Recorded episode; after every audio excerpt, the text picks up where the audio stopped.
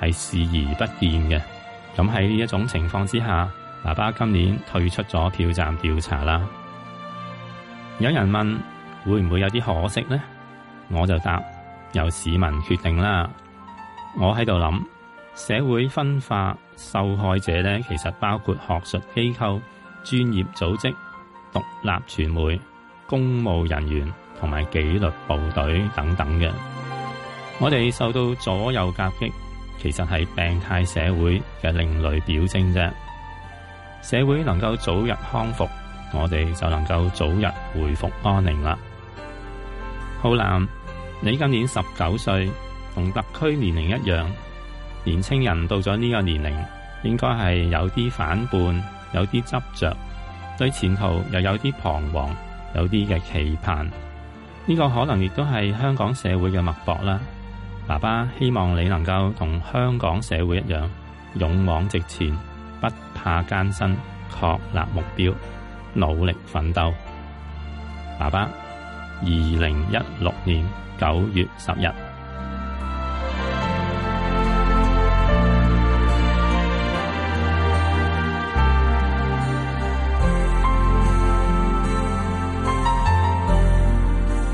嗱，目前香港嘅直選呢係採取比例代表制最大餘額法嘅。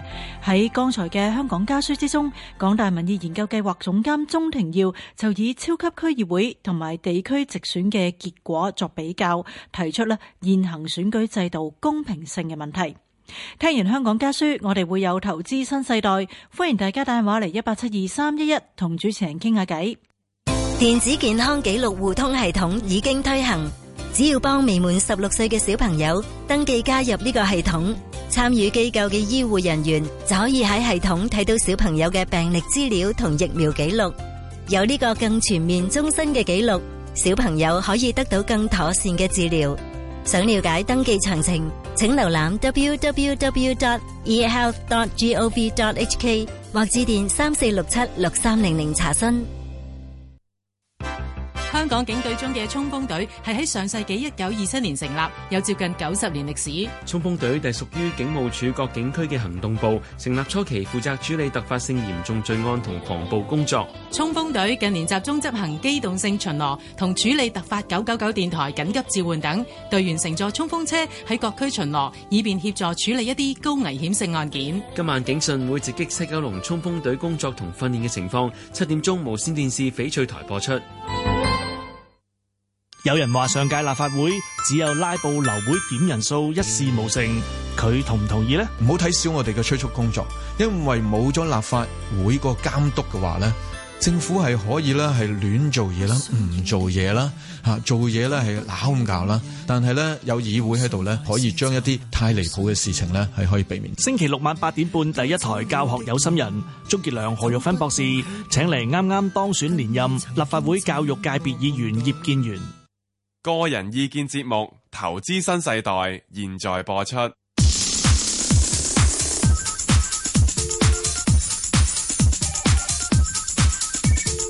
石鏡泉、鄺民彬與你進入《投資新世代》。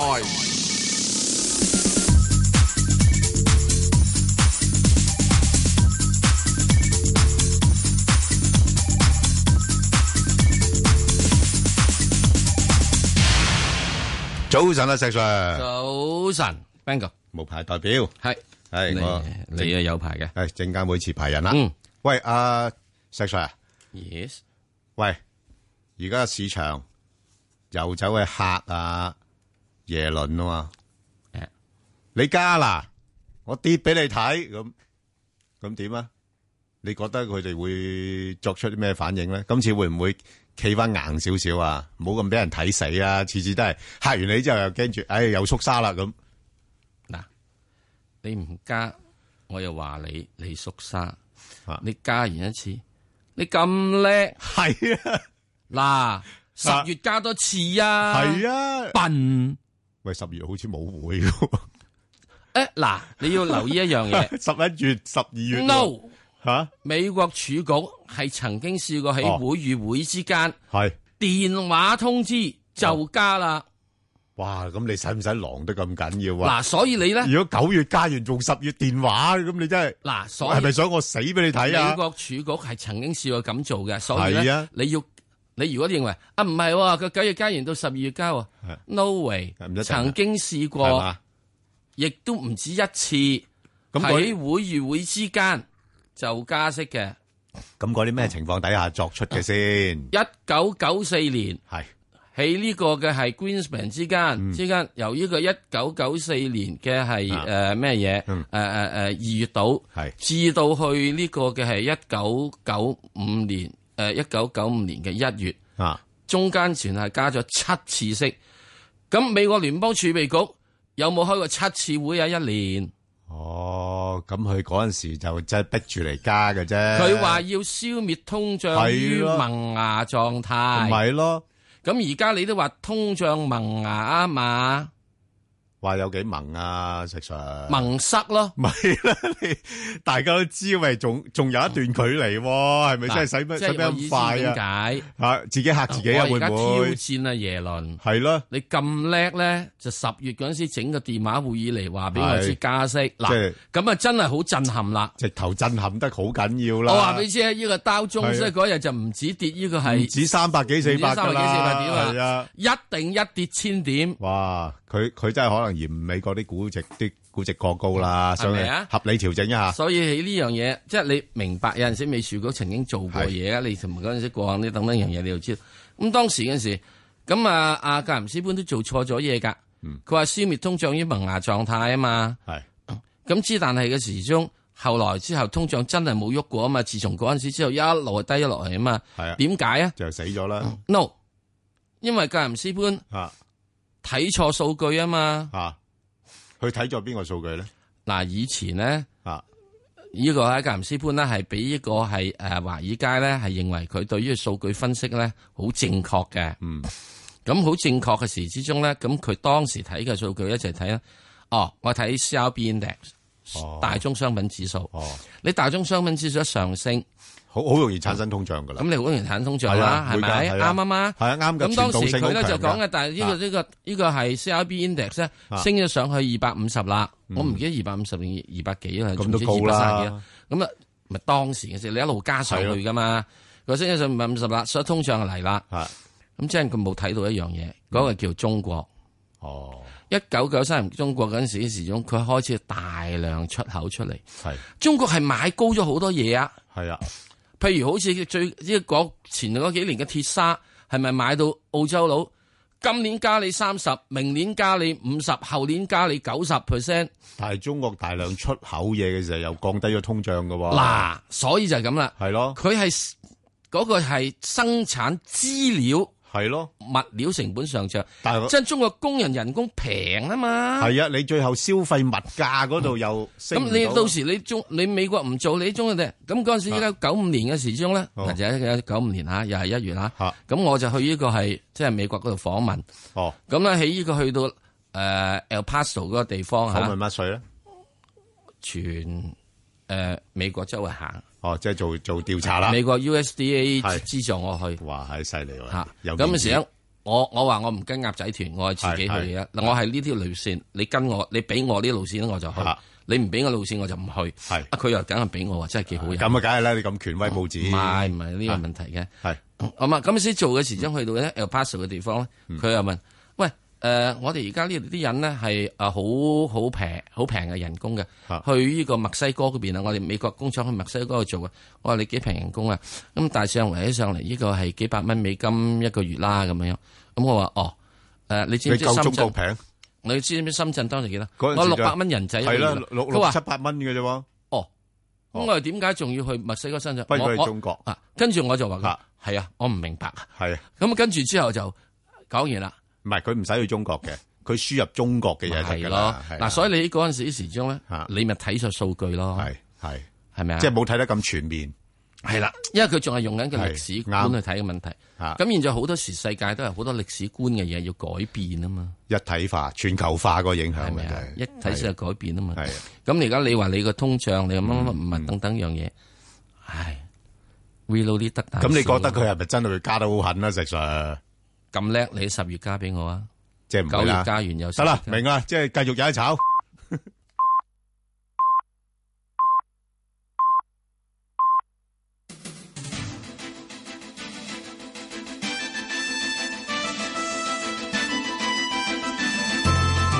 香港電台新聞報導。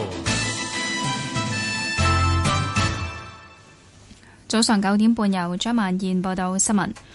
全國港澳研究會副會長劉兆佳認為，立法會選舉雖然有多名主張本土及自決嘅人當選，但係建制派主導嘅整體情況不變，只係主導性輕微減低。至於立法會選舉對特首選舉嘅影響，劉兆佳認為目前難以評估，因為連邊個有興趣參選都未知道。美國同俄羅斯就敘利亞內戰達成和平方案，全國將喺下星期一黃昏起停火。美國國務卿克里同俄羅斯外長拉夫羅夫喺日內瓦會談之後，宣布有關安排。兩人都認為協議可以為敘利亞實現政治過渡鋪路。根據協議，敘利亞政府將會結束喺反對派控制區域嘅作戰行動。停火生效七日之後，俄羅斯同美國將建立一個聯合中心，打擊伊斯蘭國等激進勢力。聯合國特使德米斯圖拉歡迎協議，強調聯合國會盡一切努力運送救援物資。國際社會譴責北韓再次核試，聯合國安理會討論事件，秘書長潘基文指責北韓威脅世界同埋地區安全。美國總統奧巴馬話會推動新嘅國際制裁，又話北韓勢必自食惡果。美國國防部長卡特話：中國要肩負扭轉局勢嘅重要責任。南韓總統朴槿惠形容北韓領袖金正恩處於精神徹底失控嘅狀態。美國消費者產品安全委員會向全國發出警示，應該立即停止使用新出嘅三星 Galaxy Note 7手提電話，亦都唔好為電話充電，以免發生危險。消費者產品安全委員會又指，正同三星公司協商，稍後會盡快正式宣布全面回收嘅詳情。呢款最近推出上市嘅手提電話，懷疑根基嘅電池出現問題，已經出現多宗喺使用同埋充電時突然着火嘅個案。喺佛羅里達州更加有人因為喺行車時充電，導致全車被燒毀嘅意外。美國聯邦航空管理局較早前亦已經發出警告，要求旅客喺乘搭飛機時切勿使用呢款電話，亦唔好喺機上為電話充電。天氣方面，本港今日大致多雲有驟雨，早上局部地區有雷暴，最高氣温大約三十度，吹輕微至和緩偏南風。展望未來幾日天色逐漸好轉，但亦有幾陣驟雨。雷暴警告有效時間去到朝早十點，而家氣温二十七度，相對濕度百分之九十七。香港電台新聞簡報完畢。交通消息直擊報導。早晨，Sammy 先提提大家啦。受到緊急維修影響，柯士甸道去海底隧道方向近漆咸道南慢線仍然係需要封閉㗎。就係受緊急維修影響，柯士甸道去海底隧道方向近漆咸道南慢線仍然封閉。隧道方面嘅情況，紅隧嘅港島入口告士打道東行過海，龍尾灣仔運動場；西行過海，龍尾波斯富街。紅隧嘅九龍入口公主道過海，龍尾愛民村；漆咸道北過海同埋去尖沙咀方向，龍尾蕪湖街；加士居道過海，龍尾渡船街果欄；獅子山隧道出九龍啦，龍尾近收費廣場對開車多；將軍澳隧道將軍澳入口，龍尾就去到電話機樓。路面情況喺新界區屯門公路去九龍方向，近住深井呢段呢都係車多繁忙，龍尾就去到豪景花園。另外，大埔公路去九龍方向，近住沙田新城市廣場一段擠塞，龍尾進景園。特別留意安全車速嘅位置有黃泥涌峽道國際學校來回。最後提提駕駛人士啦，而家部分地區有雨，路面濕滑，記得小心駕駛。下一節交通消息，再見。以市民心為心，天下事為事。 FM 九二六，香港電台第一台，你嘅新聞時事知識台。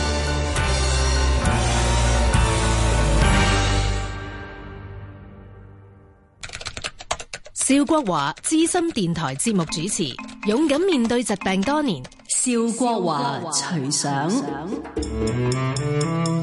人生之中逆境經常會來臨，大部分初戀都係無結哦果，咁快就為自己製造逆境，搞出事真係唔值得。邵國華隨想，逢星期三嘅精靈一點節目內播出，星期一至五下晝一點到三點，香港電台第一台。方健儀、沈達元，精靈一點。二零一六年香港藝術發展局藝術範疇代表提名推選活動已進入藝術團體選民登記階段。喺今年八月十二號憲報刊載嘅指明藝術團體，請喺九月十五號截止日期之前，為合資格嘅會員同僱員登記做選民。想了解詳情，請瀏覽網頁 www.voteforhkadc 二零一六 .hk 或致電三七九一二零三二查詢。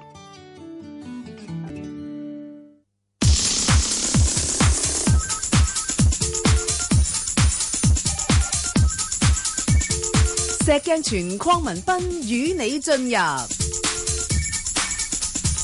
投資新世代。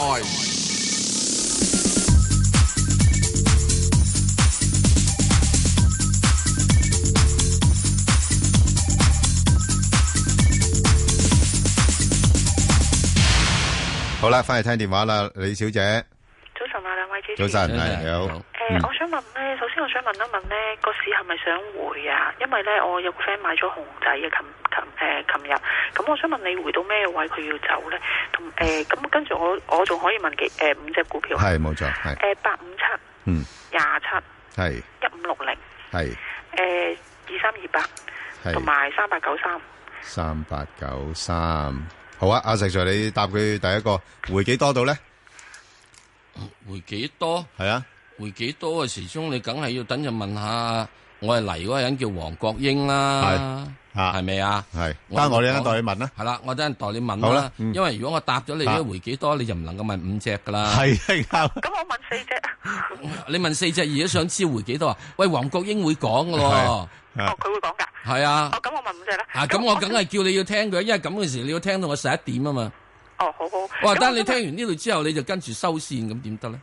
哦，好啊。咁我想問呢，嗰只最緊要就問嗰只八五七呢。我其實我五個二號六呢高追咗嘅，但係我成日都走唔甩啊！我想問呢，我係咪要星期一？我想，我覺得佢好似唔好掂啊！我想輸使費都要走，嗰只輸埋價位都要走，係咪呢？嗱，八五七咧，嗯你又唔需要即係你六個幾買啊嘛，係咪？五個二號六我啱啱買哦嘅啫，五個但係二我又覺得六佢唔緊要，冇問題嘅，得噶啦。因為點解咧？到時即係油價咧，又唔係咁咩嘢嘅啫，唔係咁驚嘅。起碼俄羅斯同埋呢個中即係沙地阿拉伯兩個都係傾緊。咁呢樣嘢咧，減唔減產咩性咧，冇問題嘅。你知的而且確咧，你今次咧，你當然你如果你係蝕少少，你蝕得起，你咪走咗佢咯。即係如果唔係嘅話咧，我又覺得你五個幾，你而家五個二到啫嘛。咁而家佢咧五個二個附近邊啦，咁我覺得你係可以即係一啊守得到嘅，咁就唔需要一定要蝕走。喂不過實在當然仲有禮拜一實習，所以禮拜一實跌啊，佢仲有咧，佢個 A 股係高過 H 股六成，好多六成喎好多好少可而家啲咁好多好多啊咁重磅國企仲係高咁多喎。所以 A 股如果你話俾我知咧，會遲少少咧嚇。如果佢有機會射去五蚊邊咧，我就買佢噶啦。因為一落到嚟之後嘅時候，你哇，我啲保險資金嗰啲嘢買，我買國內嘅中石油同買香港係咯中石油，哇哇平咗咁多喎。係咧，有交代啊，買錯咗都係咪先？係咪啊？所以咧，凡係有呢啲咁嘅，即係仲有得呢個四十 percent discount 嗰啲，我覺得我會碌碌噶，真係。嗯嗱、其中有隻四十 percent discount 嘅嘢叫做洛陽玻璃啦，係啊喺上喺喺喺禮拜四，嘭一聲係就抽咗上去啦。啊係啊，好，另外一隻咧，廿七廿七廿人七魚我冇貨啊，想問誒邊、個位買，同埋誒一五六零星星地產我買咗嘅兩蚊零幾，我想問咧佢想去咩位我要走，同埋財險我都冇貨嘅，同埋同埋咧三八九三嗰只誒二位集團咧係星期一上市，我想問你咧開開市可唔可以買啊呢只？嗱、即係咁嘅樣，你廿七嗰只咧我自己覺得你就即係盡量咧，可以係誒、呃少啲機會去睇佢啦。因為點解佢最最近咧冇錯的，而且確係扯咗上去呢幾日。不過最大一個問題出現就係在於咩咧？就係、整體嘅賭業股咧，嗯我始終都覺得係比較誒難撈嘅，嗯啊難撈嘅。我覺得係賭股票咧好過去 澳門賭大細，係嚇咁啊誒而家嘅階段嚇，咁佢最近係升咗上去，你未有貨嗬？係啊，未有貨，我覺得唔好追咯，啊好嘛？未有貨，我覺得唔好咁追咁。咁係咪落翻嚟都唔好買啊？我覺因得為佢我如果你要我嘅話咧，喺呢個階段入邊咧，我係會追翻一啲誒、呃落後嘅係 H 股，即係意思即係同 A H 股嘅差價比較大啲嗰啲，同埋有啲啲嘅係誒國內政策會支持嘅。咁而賭業股嗰方面咧，我係覺得由於大家係呢、個誒嘅、即係賭台啊。係已經，我覺得啦，我個人覺得啦係出現咗 oversupply 嘅情況，即係供應過多，咁始終你哋變咗個收益咧係會有所影響嘅。嚇，咁所以賭業股咧，我唔覺得我係會喺呢一段嘅時間入邊，呢一段時間咧，我只係由現在去到今年年底係我嘅主頭力，好嘛？就係、咁樣啦。好，咁啊，仲有咩咧？嗰隻仲一有五六零嗰隻星星地產咧，啊佢誒、呃有冇機會上翻兩個半嗰啲位？定係要我兩個有冇有有？定係要兩個三要走咧？嗰隻一誒、呃星星地產。哦嗱，誒呢啲地產股嗰樣嘢咧，你我又覺得你暫時唔需要太擔心住嘅。誒、呃始終地產股咧仲係有一個時期係可以湧一湧上去。咁你去到呢個兩個三到兩個誒，呃佢、我諗佢暫時都係只係真正去到係兩個三至到兩個七度。咁你係自啊，己我估都，想兩個七走，咁咁你咪有等等咯，好唔好啊？ 想到㗎，想到兩個七㗎。誒、呃如果唔係琴日禮拜五咁跌咧，我估計下個禮拜可能應該一支箭就可以抽咗俾你個位啊收到即嘅，一支箭就抽咗俾你個位嘅啦。因為睇嘅睇嘅形態嚟講，班人咧係誒未收手住嘅，即係一支箭佢由呢個呃個個個九啊個位一路抽到兩個三到啊嘛，抽到兩個係啊三兩個二到啊嘛，咁跟住落翻嚟兩蚊啊嘛，呢啲係典型嘅典型嘅回調。理論上咧，如果嗱你要睇住禮拜禮拜一嘅時鐘唔好跌穿咗禮拜四個低位。唔好跌穿禮拜四嘅低位，咁應該有條件啦。再去嗰度再抽穿，應該抽穿兩個三至兩兩個三至兩個四兩個半之間度啦。兩個七咧就要等耐少少。哦，即係佢會抽翻上嚟兩個半嘅。啊，嗱，我估啫，吓、我估啫吓。嗱、呢、個世界係唔能估嘅咋吓。嗱、我話俾你知啊，六合彩啊，中秋節金多寶啊，中獎號碼一二三四五六啊，你買唔買啊？我都估佢係咁震震你啲人走㗎啦。啊，咁你估係啲人係咁震走，你問我做乜鬼啦你？我唔知啊，因為即係你而家你咧冇信心。嗱，你而家已經好叻噶啦，你已經估佢咧抽咗上去之後，就跟住震走你啲人。咁佢邊度會即係落去即係咁一一嘢玩完啦、佢由呢個咁鬼高三個幾上面係咁上落嚟，啱上市就上咗落嚟。呢啲嘢嘅始終係係咁噶啦，新上市嘅嘢係要上落嚟一兩個月之後。喺低位，然之後再抽翻上去嘅咧，咁之但你話要抽好多咧，我又唔係覺得好多咯，好嘛？即係你彈球嘅時，即係兩個兩個四啊，至兩個七度咁，究竟中間咩位散水喎我點知啊？因為呢個世界突然之間下個禮拜三，阿耶倫唔覺意佢話真係我加息啊咁樣樣，咁你又點啊？係咪啊咁？即係我星期一睇位入貨啦。吓？咩啊？哦，好啊，是但啦，你啦，好嘛？總之我話你要睇住禮拜四個低位啦，以嗰個做止蝕位啦，你入咗貨都好。好，唔該晒好你。嘛好誒，同埋我想問隻財險啊，二三誒二，八阿財咧三啊，財險係啊啊未有，Bang 哥答嘛，哦，財- 財險呢，就你未有呢，就我諗暫時可以等一等先。因為呢，最近大家啲-因為，呃，保監嗰邊呢，放寬咗啲投資限制呢，咁啊，佢哋嗰啲保險股都升咗上嚟。不過似乎去到呢啲位，14個幾嗰啲呢，14個半啊，15蚊嗰啲呢，已經係開始有少少想做返個頂啊。咁所以可以等佢回返多少先再嗱，即係咁，考慮。財險咧，同埋呢個 A 股嘅對比咧，幾多啊好似零嘅，你睇睇係咪？係好咪零啊？誒，佢冇嘅，冇啊，啊佢冇 A 佢股冇 A 啊嘛股，OK。咁之但咧，如果係呢個係啊誒呢個嘅係誒平安保險咧，係啊，同 A 股對比咧，已經冇㗎啦係得誒唔得兩個 percent 至零咁樣。係。咁然之後咧，中人壽咧同呢個 A 股嘅對比咧，收窄就晒做啦而咗家二十 percent。係啦冇錯咁呢個係新係啊馬保險係咧啊，同埋呢個 A 股嘅對比係咧啊，仲有四十 percent。係啦所以所以而家呢啲即係港股賣三十四蚊咧啊，A 股賣四十三蚊，仲人仔喎。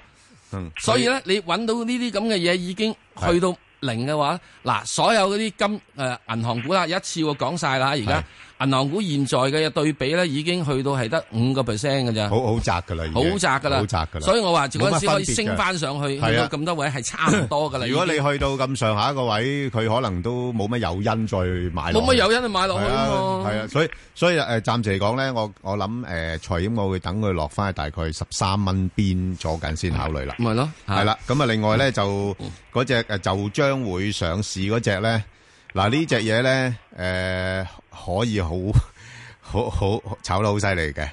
吓，所以我都唔識得建議噶啦，邊因隻為三八九三誒三八九三佢係做嗰啲室內裝修啊、設計啊嗰啲咁嘅我真係嘅我真係唔知啊嘅公開集資咧係九百萬嘅啫。阿石 Sir 你一個人搞掂晒呢間公司噶啦，可以。唔會誒然後然後九成配售，係一成俾你集資。我唔識佢啲人啊嘛。哦，咁佢唔會睬你啦，咁樣。咪係咯。係啊，所以就誒嗱，你自己決定啦嚇，即係呢啲我我真係唔識得分析噶啦，呢係啊啲股份呢啲嘢係啦，即係大家為非啊，即係大家高興 嘅話，真係真係一高興起上嚟係咯就好興嘅可以。係啊，你可以配配聲咁上噶嘛吓，亦都第二時可以配配聲落翻嚟噶嘛，係咪？好好多謝你，好阿劉太係系早晨，石石早晨，早晨早早晨，晨係诶，我想问问嗰个三八八八十六个四，琴日买咗，哦，十六個四買咗，系咁佢會回多少少噶咯噃？诶跌到咩位啊？佢又唔會跌得好多，落翻去大概十五個半度啦。哇，好多喎！咁上望几多啊？上網暫時嚟講，你見到佢最近呢，去到大概十七蚊，佢上唔到咯喎。所以佢會喺翻十五個半至到十七蚊之間度上落噶啦，暫時。哦，咁样啊？係啊，因為佢之前都升咗上嚟啦嘛，由低位十四十十四個幾嗰啲位。咁咁听日咪咪跌落去啊？即系中咗。唔會跌嘅，聽日。聽日星期日嚟嘅。哦，系星期 一，係啦，星期一星期一好咪啊中招。佢佢嘅冇辦法你又嘅唔所以但但你又唔擔心佢咁中招住。誒嗱，呢呢啲股份咧，我覺得咧，你又未必需要太擔心，因為始終咧，你知道大陸資金落嚟買股份咧，呢啲佢都識嘅，金山軟件佢哋識嘅，係啦，好嘛？咁只不過係因為誒個市況咧，真係升得太多啦，咁我唔排除有部分股份借機會震一震倉，再整固一下先再上過去咯，嚇，係嘛？我聽嚇日去補倉啦，即係要補。誒，你你又唔好保住，你又唔好保住喎，即係我意思，即係佢佢可能有段時間咧會落翻嚟喺個低位度整固下先，然後再等一個誒個市調整完啦，咁再上去嘅時間佢又做一啲反彈咯，即係大概圍繞翻就係十五個半至十七蚊啦，暫時呢啲位上落啦，好唔好？好好唔使，好好好啊，咁啊，再聽電話啦，阿周女士，系啊，早晨兩位啊，係早我晨想問呢個二八二八，诶，恒生，诶，我想問問咧，佢可唔可以诶，誒金礦咧會唔會即係有機會咧上翻去一百廿九蚊？ No way！诶，最 好，即係即係以長線啲可唔可以啊？咁诶，誒冇行可以去到咩位 咧？唔該啊，收工咁快，係诶，可以去到咩位呢？咪收工咯？我話。哦，即係而家差唔多啦喎。嗱，點解我會咁講咧？第一件事，二八二八咧，佢係呢個誒恒生 H 股指 H 數股嘛指數但係恒生 H 股指數入邊金融股裏邊佔金融股係主要佔比重啊係嘛啊五。六咁啊成，剛才我已經講過咧，所有嗰啲咁嘅銀行股咧，個 A 股嘅股價嘅差價咧，拉窄晒啦嗯已經拉窄晒，拉到得五個 percent 啊嘛。咁你拉咗五個 percent 時，咁我仲想請問，咁嗰啲人嘅時之中，嗯你你你憑咩嘢 H 股同一隻嚇、即係中，嗯譬如我講啦嚇，九三九咁先算。你 H 股嗰只嘢可以升得多過係呢個係誒國內嗰只九三九咧？除非 A 股升咯，係咪啊？除非 A 股升啊除非 A 嘛。股升咯係啊咁啊，第二樣嘢嘅時咧，你會有一樣嘢，除非你點啊，人民幣會大貶值啦。係啊係啊係啊嚇啊！啲錢會過嚟啦，係啊係咪啊？咁呢個就曾經試過咧，就喺之前啊，係試過㗎吓，嗯係 H 股咧係高過 A 呃股嘅，係因為咧當時睇人仔會係誒誒誒誒呢個咩嘢？咁嗱，另外一樣嘅情況之中，所以喺呢個過程入邊咧，我覺得去到而家一百零二蚊咧，佢係已經相對地一個高位嘅，好嘛？咁所以咧，好對唔住，我唔可以支撐你一個嘅想去一百二十幾蚊嗰個要求。你要要點咧？遲少少。嗱，又唔係話冇機會到嘅，遲少少，我覺得阿爺開始係整頓緊好多內銀股，嗯嗰啲債務啊，乜乜乜乜啊，借借借過那個嘅問題，執翻靚佢，嗯執翻靚之後咧，而當要呢個係內銀股佢真真正開始真正有盈利啦，嗯，咁就有得諗。之但係喺現在嚟講，嗱，仲有一樣嘢喎，我哋又唔好以為咧係減息咧對於啲銀行股好喎，唔係嘅喎，現在係加息對銀行股好嘅喎。加息因為使到佢哋嗰個借貸差啊利差係增加噶，嗯係吓係增加噶，係噶。咁所以佢會盈利會好噶。所以所以咪美國話一加息咧，就美國啲銀行咪升咗上嚟咯。係啊，好嘛吓，希望就即係大家要留意一樣嘢。咁反正而家呢一樣嘢嚟講，我覺得好多內銀股咧，大家需要去小心啲咯。好嘅，好嘛，好，好，好，我哋再聽電話啦。係阿何小姐，系早晨兩早位，晨，係何小姐，你好，係祝兩位身體健康。多謝，係好啊，好啊。诶、呃我想問咧，诶、三七七七中國光纖，係啊，你你點解會買呢只嘢嘅？哎呀，好好耐好耐之前買咗。啊唔好講啦仲係啦，佢又佢又诶诶，有一段時間咧就都幾多人買呢個股份。不過暫時睇咧，嗱個盈利方面就唔係話太好嘅，即係上嗯上半年咧都跌咗四十幾個 percent 啦。咁不過問題就係而家即係似乎啲投資者對啲科技股咧都都仲係感興趣。咁啊，我諗你你如果要升翻上去，你舊運時個位咧，诶、先走咧就唔容易嘅。嗯诶、呃其實我琴日咧，你诶六號四咧已經走咗。哦，咁唔緊要啊。嚇咁我想問咧，佢短線咧，我如果想走短線嘅話咧，佢會喺邊啲你唔好區走間短線啦。唔係，唔係啊，我意思佢已經走到氣來氣喘啦。唔係啊而家我唔係我你而家你聽唔聽到佢講到已經係走到氣來我我氣知喘啊啦？，你你你你唔使緊張嗱，話俾 你聽。如果我我就咁觀察佢嘅話咧，佢有一段頗長嘅時間已經喺六號、七號呢度啦。我會走短線，啊我會走短線啦。呢呢只嘢，即係你你似乎而家係擺明咧呢個格局咧係想濕少少俾我，我就陪你玩多陣吓。咁啊，六號、七號呢啲位度上落。係啦，就係咁嘅啫，好嘛？咁你啱嘅，舊陣時嗰啲舊舊夢啊，不須記啦，係即啦係抹咗佢，就佢重仲新想佢出仲發想。走走到去翻以前嗰 個位。系重新出發啊！六號、七號同佢玩，好冇？好啊，即係我係六號七號之間咁樣。冇錯冇錯，喺喺度游走噶啦，佢唔叻都喺邊噶啦，好嘛？好好好，唔使，好嘅，好好，拜拜，好。啊啊啊，陳生係，系早晨啊，早晨係陳生係系系係啊诶诶，想問嗰只诶香港電信六百二三嘅，好啊吓，嗯咁之前我想問下，禮拜一低開幾多點啊？有冇三百點喎？嗯，低開三百點，低開幾百點唔係重要啊，因為你一定要明白，誒、依、個當呢個琴日即係去到呢、個誒、去到誒以二二四三度嘅時鐘，已經瀉咗呢個係即係升咗四百幾點，已經瀉咗三百幾點即係落我翻哋嚟單日啦。轉向咗啦，唔係，其實啲人咧已經知道啊美國要炒，收到風低啦。美國要嗰邊要炒低，要所以喐嘢佢已經喐嘢，咁佢已經喐嘢喐咗落嚟啦，係啊，係咪啊？咁所以咧，我反正覺得咧就係誒禮拜一咧，可能你開低幾多都好咧，我估計埋單咧，我哋跌多二百點。有嘅，，俾你參考下啦。誒，ADR 嗰個指數咧，大概計到咧係差唔多接近四百點嘅。係啦，我我哦即係跌三百點開接啫，近400點㗎係啊咁即係埋單咧，我估計係跌二百係點啊唔到。使嘅，埋單就二百點到，係啊好嘛？啊趁低攞貨喎，又可以。啊啊哇！咁你你自己睇啦，你唔好到時又即係但到係時但係你今個月咧，嗱，我話俾你聽嗱，今個月外圍咧就波動嘅，香港呢邊咧相對會好少少，因為就有一隻好大型嘅招股進行緊。咁所以嗰啲大孖沙咧要維持翻要少維少，穩嘅係要維穩嘅，因為講緊成六百幾七百億要散貨啊嗰只嘢，咁所以佢點都托住托住，所以香港未必跟到足美國嗰邊跌。係啊，係啊，你根本你而家你呢幾排都係係啦啊，係咪係啊湧到上去咁多？突然之間唔知點解，突然係啊間美國跌咗咁多落嚟啫嘛。係啊，美國係應該跌嘅，其實真係真係。我覺得係國際陰謀嘅啫，唉誒唔俾你嘅中國郵局上市，咁大件事。咁大件事，唉，唔係咁，我哋啲咁嘅作古佬邊度有古仔作啊？哇！你有冇搞錯？喂，好似係啲 啲啲外資大行同佢上噶。我哋都 作古佬啊嘛，你唔好知道作到咁樣樣啦。嗱，咁我係啦，我哋講咗啦，係啦。你想問咩股票啊？嗰只誒六六八二三加息加息對佢有冇影響係咪？真係會加加成咁啊？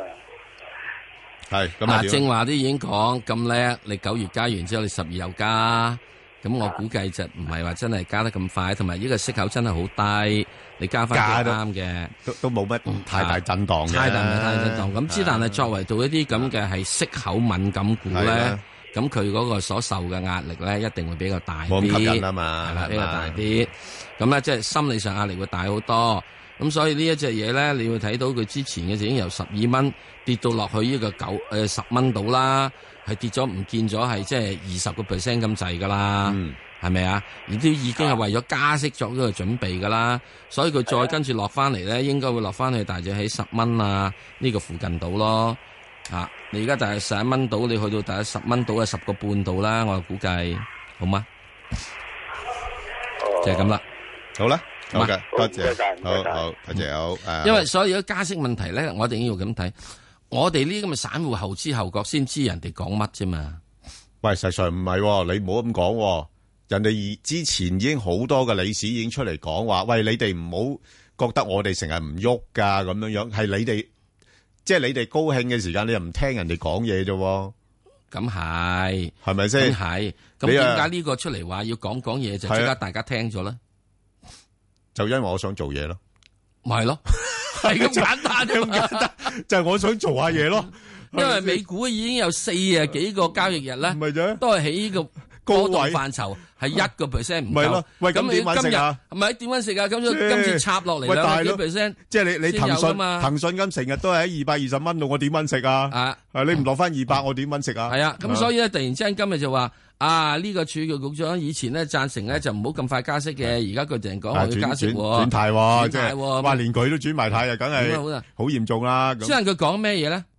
係大家有冇睇佢講乜咧？誒，冇-冇㗎，淨係啲- No，啲新聞。我有睇。你有睇㗎？我有睇。睇新聞就係quote就quote佢話，啊，會加息，加息啦。佢係兩個禮拜之前係轉態嘅。哦，咁佢話咧，嗯低長期低息對美國經濟美有國方面咧有損啊會刺激通脹係，長期低息自己呢句說話咪阿媽係女人咯。係啊，你你長期-突然之間今日先發現阿媽係女人，喂，咁我哋都長期低息咗好耐啦。又唔見有通脹係，啊美國嘅通脹。已經一早講，幾年前都係咁講啦，係咪先？啊高息又唔見啲係啊通脹落嚟，係啊中國只豬咪就係周度走嘅，係啊，係咪啊？啱啱上琴日先搭咗落嚟啦嘛，豬肉價格係咯，嗯好啦，咁冇辦法啦，吓，即係個市要做嘢就做嘢啦，咪係有嘢做啦，係咯，嗯好，阿黃生，係早晨啊，早晨，黃生，係係你好，係我想我想問咧，佢呢個誒個市場咧，我見咧啊，佢佢有啲評論咧就話咧啲大型啲資金流咧，大型股就啲細啲細股就唔跟，但我睇翻咧嗰個恒生綜合股指數咧，嗯嗯基金咧三一五七咧，咁其實成個浪漫八升上嚟咧都跟不貼，就爭爭幾百點嘅，因為個幅度都係爭行即係差唔多恒指幾百點嘅幅度嘅。咁即係我覺得個市場咧就好似個宇宙有暗力量咁樣，啊暗特質暗力量。市場咧好似係想個誤導我哋啲散戶咧咁樣出埋啲講埋晒啲假嘅唔認唔真實嘅嘢，咁我哋要小心下。咁啊另外我想問就係一三九八咧工行咧，咁佢都升到同 A 股差唔多啦。咁、我可以將將佢轉咗做 A 股。啊，即係沽咗佢買 A 股，咁啊搏佢咧 A 股跟 H 股升就唔跟 H 股跌，都以前都有咁嘅情況嘅咁啦。啊咁佢有陣時好穩定咁樣，咁咧佢問題就係我有信心佢佢可以唔跟 H 股跌咁多，但係我驚佢唔跟 H 股升嘅，咁會唔會咧？嗱，但但係有個問題咧，其實頭先阿阿石 Sir 都提及呢一樣嘅因素，啲資金點解要南下咧？就係因為我哋有個有利嘅地方，就係我哋係誒同美金掛鈎啊嘛，咁係避咗人民幣貶值嗰個風險啊嘛，咁所以你要考慮埋呢個因素喺裏邊啦，係啦。個股價都係跟個盈利都係人民幣噶嘛，因為隻你股都嘅係揀盈人民利幣就係跟人民幣，即係你股價係跟港紙啊嘛，所以佢而家點解已經升翻上嚟咯？所以使到佢 H 股價嗰方面嘅差異係冇咗咯咁，H 股價差異冇咗已經計入咗匯價嘅因素啊嘛，系，同埋個 A H 股嘅差異計入咗匯價因素噶啦，唔會話淨係講啊你你國內咁多，香港有以港元係咁多嚟到對比，係已經將佢化翻做係大家一係化翻做港元，一係化翻做人仔嚟到同對比。同埋同埋你都無無謂搞咁多嘢啦，即係係你你買嗰啲 A 股嚟做咩啫？呢啲股又唔係特別好嚇。到百分之九十四。香港電台新聞簡報完畢。交通消息直擊報道。早晨，Sammy 先講隧道情況。紅隧嘅港島入口告士打道東行過海，龍尾灣仔運動場；西行過海排到波斯富街。堅拿道天橋過海，龍尾仔皇后大道東。紅隧嘅九龍入口公主道過海，龍尾愛民村；漆咸道北過海同埋去尖沙咀方向就擠塞，龍尾學園街；加士居道過海，龍尾渡船街果欄；將軍澳隧道將軍澳入口，龍尾電話機樓。路面情況喺新界區大埔公路去九龍方向近沙田新城市廣場一段擠塞，龍尾進景園。提提大家啦，大嶼山受較早前嘅山泥傾瀉影響，大嶼山嘅嶼南道近水口灣對開一段仍然實施緊單線雙程行車。最後，環保署提醒你，引擎空轉造成污染，影響健康，記得停車熄匙啦。而家部分地區仍然係好大雨㗎，路面濕滑，記得小心駕駛啦。下一節交通消息，再見。以市民心為心，以天下事為事，市民心為心，以天下事為事。 FM 九二六，香港電台第一台，你嘅新聞時事知識台。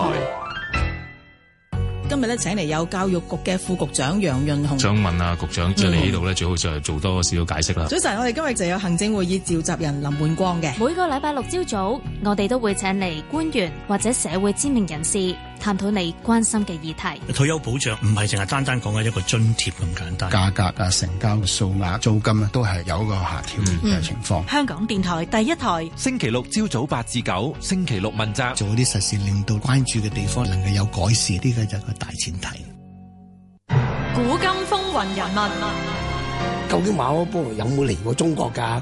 即係如果以我哋而家嘅談論嚟講，事實上馬可波羅喺中國嘅接觸面唔係佢所宣揚咁大咁廣廣闊啊係冇錯咁啊，其實就並冇太深入社會裏邊。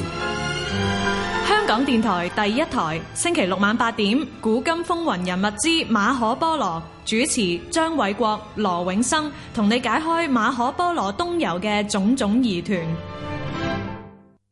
香港有個新公園喎，佢喺屯門稔灣，係環保地標，結合咗教育、消閒、自然生態設施。佢仲識得焚化污泥力發電，減輕對田區嘅壓力。佢唔單止係一個公園，佢係 T Park 園區，轉廢為能，香港煥然一新。即上 T Park HK 預約參觀啦，仲有得免費浸 SPA 噶。想健康一點，聽精靈一點。近年市面上推出好多名牌月餅，標榜賣相精美，而且用料優質，所以深受年輕一族歡迎。呢啲所謂嘅高價月餅係咪都離唔開高糖分或者高脂肪嘅餡料呢？下星期一嘅精靈一點，請嚟衛生署嘅註冊營養師教你中秋健康之選。星期一至五一點到三點，健康熱線一八七二三一一，香港電台第一台，精靈一點。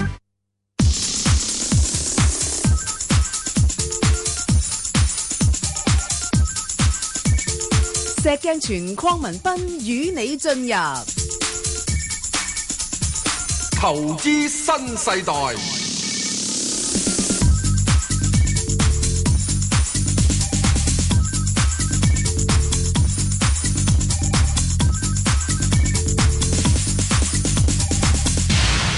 好，咁啊，翻嚟阿盧小姐啦，盧小姐，係兩位主持你好你好嘅，你好咁係啊我就二三一八平保誒四十一蚊賣咗，想問上望幾多？下星期咧會唔會沽咗佢好咧？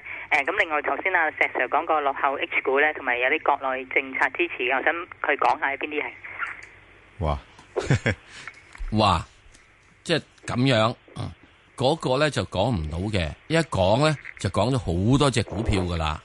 哇，咁嘅時鐘你就會一個人問咗咧，就差唔多超過成四隻股票咁滯。咁、我只可以揾一樣嘢，就係、你去要真正揾翻其他資料睇睇，好唔好？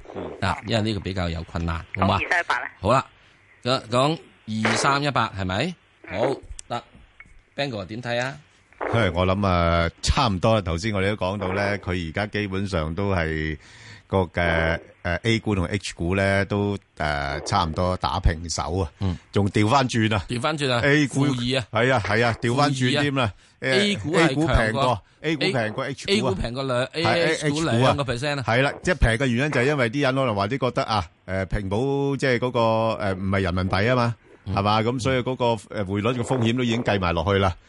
咁啊，所以所以仲要即係已經倒住人民幣呢個冇-貶兩個 percent 嗯冇-。冇錯啦，係啊，係咁嘅睇法啦。咁所以暫時嚟睇呢，就我諗，呃，佢都仲係處於一個強勢嘅，嗯咁但係始終個大市調嘅話呢，佢都係指數股嚟㗎嘛，嗯咁尤其是呢，佢都跟住大市一齊跌，咁啊，但係暫時嚟睇呢，應該都係喺返，呃，又唔會跌好多嘅，我諗落返去都係40 41蚊嗰邊啦，咁然後上邊呢，就暫時喺返45啊咁樣樣咯，嚇。嗱，俾一個參考你啊。誒，琴日啦吓，嗯咁理論上咁樣升法咧，應該要雞犬皆升噶嘛，啊乜都升噶嘛。嗯咁咧，平保應該係升咗係唔夠一個 percent 嘅，已經開始無力啦。嚇，唔夠一個係 percent。啊咁就係新華保險就升咗應該兩至三個 percent 到。係啦。咁啊，中人壽係升咗，但係兩又係兩至三個 percent 度。嗯嗱，即係你會睇到呢樣嘢啊，即係點解會大家都保險股不嬲都話，喂，啊平保好正噶嘛，就係正就過係就係正得滯，因為個個都知佢正，你已經正咗，係啦。啊而家搞緊呢，就叫做追緊落後，啊係啦，即係佢佢又唔會話咩嘅，佢又唔會有太大問題係係，啊真係已經叫咗你你頂角咗咯，係啊，冇乜水位再上啊。唔好水位再上啦，咁啊有咩嘢嘅，咪落翻嚟咯，係係啦咁多樣嘢。好啦唔係 OK，所以好所以所以大家咧開始喺呢個過程入邊咧，需要留意呢一樣嘢嗯。係啦，啊，好你就比較容易知得到咗你自己嗰個嘅股票等等。咁嗯呢啲咧，你揸住呢啲咧，誒揸啲報紙啊，誒睇下啲啊即係啲咁嘅通訊機啊咁樣樣，你揾呢啲資料，你自己已經可以揾到，唔使等禮拜六先問我哋嘅，自己自己每日都自己辦個投資新世代。係啊，好啊，嗯，阿凌生，早晨啊，早晨，係啊，凌生，诶、我想問咧，一七八八國泰君安咧買唔買得過啊？你冇買到啊？未冇冇冇貨，前嗰排兩個七兩個八嗰啲位任買都唔買，而家而家就炒消息炒上嚟咯喎，係咯。咁我諗嗱，佢去到呢度咧，誒、三個二呢啲位，即係三個三、三個四嗰啲位咧，就開始誒、有少少做嗰個頂啦。咁你等佢回一回先咯，嚇、即係禮拜一都會回噶啦。係啊，如果禮拜一睇下有機會回翻落去三蚊樓下，咁你就可以考慮一下啦，好唔好？唔該晒。 OK，好好，唔拜拜，好，好啦，咁啊，另外阿趙女士啦，趙女士，系趙女士係咪三零八香港中旅唔好該，好啊，阿石 Sir，誒點三個三入嘅入咗好 耐啦，呢呢只老牌嘢真係好令投資者失望，四萬 股啊，係咯，點算啊呢只嘢？點算咧？嗯誒冇問題嘅，你唔緊要嘅，你揸住佢先啦。係啊，係咁啊？點解咧？你呢個最近你係即係引入咗嘅時鐘，而家佢都暫時都係起大約係誒兩個四度啊呢個附近咧就不徘徊緊。嗯，咁佢就會應該有條件咧，我覺得吓，嗯，佢係應該有條件咧，想上翻去兩個半至兩個六之間嘅。哦，咁啊時咁就沽間咗。佢，咁啊，我覺得係需要沽咗佢咯，因為佢喺嗰個地方咧個阻力就會幾大嘅。啊，誒沽咗佢入二六三八好唔好咧？哇！嗯即係第一件事之中唔好咁成日喐 啦，好冇啊？你你沽咗佢之後咧，如果你真係沽咗佢之後咧，我寧可你遲少少啊，諗多個八字啊，三八八啦。啊哦，三八八，咁你就即係當然唔係喺呢個二百幾蚊咁先諗啦，等佢落翻啲落嚟啦，好唔好啊好？見到嗯好啊變咗，如果變到譬如話見到係即係誒一九幾啊咁嗯樣啦，上轉我就叫人哋喺一百幾就買啦，咁而家冇法子啊啦，即係世界變咗啲啊嘛。嗯係係嗯阿爺又話拱啲錢落嚟咯，咁你俾多十蚊雞佢咯。哦哦咁樣，好唔好啊？好啊咁咧，好啊而家即係嗰啲咧就點樣咧？即係你咧，每一個人咧嗯唔同嘅年齡嗰個承受風險唔同。譬如好似你嚟講嘅話，我覺得二百蚊以下嘅係誒誒呢個港交所咧係可以幾安樂嘅咧揸哦得，好唔好啊？啊好啊，OK，好嘛，好好，OK，好，好，好啊拜拜，多謝晒。好啊，起碼港交所仲有兩厘半息啊，係係咪？好，三零八有冇息啊？边只三零八有，不過好好奀咧，好奀咯，唔好好令人失望呢個股份，係啊，系啊，都搞咗咁耐都搞唔起，係啊，好啦，好，嗯，阿許生係系喂喂，係你有啊，許係生早晨早係晨。許生係，诶，咁我想問诶，四八九東風嘅，嗯，咁之前我聽有人講話佢诶市盈率低，咁其嗯實係唔知係咪因為特別渣所以特別低咁樣 咧？诶，第二張想問我話，诶汽車股咁仲有做啊？因為我想睇個年期大概係诶半年至一年到。即係唔係咁短啦？咁譬如我而家買汽車股，咁半年至一年之內咧，會唔會誒、呃都好好賺下啦？第三，我就想問翻話誒，呃咁、好多隻股票都要搏㗎，咁而家東風呢只係咪真係搏得過嘅咧？定係話誒呢只其實搏唔過嘅，好過佢嘅，仲有誒、呃大把咁樣嘅嚇。啊咁、誒、我聽翻收音機好啊聽你講啊，好啊，好唔啊該晒。 ，OK，好，咁咪問咗幾條問題啦，石 Sir 你答，啊，第一，嗯東風我覺得搏唔過咯，一個勢唔好咯，嗯啊，咁如果你要搏嘅話，等遲啲落翻嚟啲嘅吉利啊，同埋只廣汽啦，嗯，啊，咁就會好啲啲咯，係啊，因為點解東風係仲係一個所謂下降嘅形態，嗯，吉利同呢個廣汽咧，嗯就係一個好強勢啊叫上升形態，係啦，嗯係咪啊？即係呢樣嘢，我就覺得咁樣啦。咁、至於你話誒、呃汽車會唔會需要咧？汽車已經存在咗超過一百年啦，嚇一九零零年出現噶嘛汽車。咁我哋人始終係要汽車嘅咯，嚇、咁只係問題嘅汽車係點咧？嗱，好留意啦，以後嘅汽車咧。未必一定係咁多係傳統嘅用內燃機嘅汽車，嗯，而係所謂嘅電動汽車。咁有條件去轉做電動汽車嘅呢、個先至可以係一個比較長啲時期去做。若然你講係半年到似咩嘅話，半年到啲邊度砌到架車出嚟啊？咁嗰個你就唔使諗啦，仲係諗翻傳統汽車先。但係石 Sir 怕唔怕又好似重複以前咁樣樣咧？即係佢而家有啲政策優惠啊，咁樣就就透支咗嗰個購買力咧？嗱，所有政策優惠咧，而家電動汽車阿爺已經取消緊㗎啦。係啊嚇政策優惠係咯好冇嗯？所以剩翻落嚟嘅咧，就需要係點咧？係打實力嘅。嗯，咁如果打實力嘅話咧，你一定要現在係唔可以咁快紅一聲轉晒電動汽車嘅。嗯，一定係仲係傳統汽車，係仲係佔大主流嘅。所以你要做嘅話，呢、個要轉做電動汽車嗯咧，都係有緊呢個係十年、八年嘅光景。係啊，你就需要有啲車廠咧，佢係現在嘅傳統汽車做得唔錯，嗯，有市場，但又向住電動汽車係出發。嗯，所以現在一開波做電動汽車咧，如果冇地方政府支持啊，嗯，好艱難咯，嗯，好啊，所以咧新嘢唔係唔好，只係應該新半步，唔好新兩步，新兩步就生死噶啦。嗯，好，明白，好，我哋再聽電話啦，黃小姐，系早晨，早晨，Bang Bang 哥，你兩位好，係你好啊咁我問咧就係二八六六，係就係中海集運嘅，係啊就嗯啱啱星期一就買咗，好我叻啊見航運股都係啊誒即係幾落後啦嗯嗯，咁我想望想問一問你兩位啦，上望有幾多，下望又有幾多咧？嚇，麻煩你哋啊！嗱，诶，如果講上網咧，我就覺得佢都可以幾多下嘅，想唔想到兩蚊咧？係啦，都幾多下，诶，兩蚊咁少啊？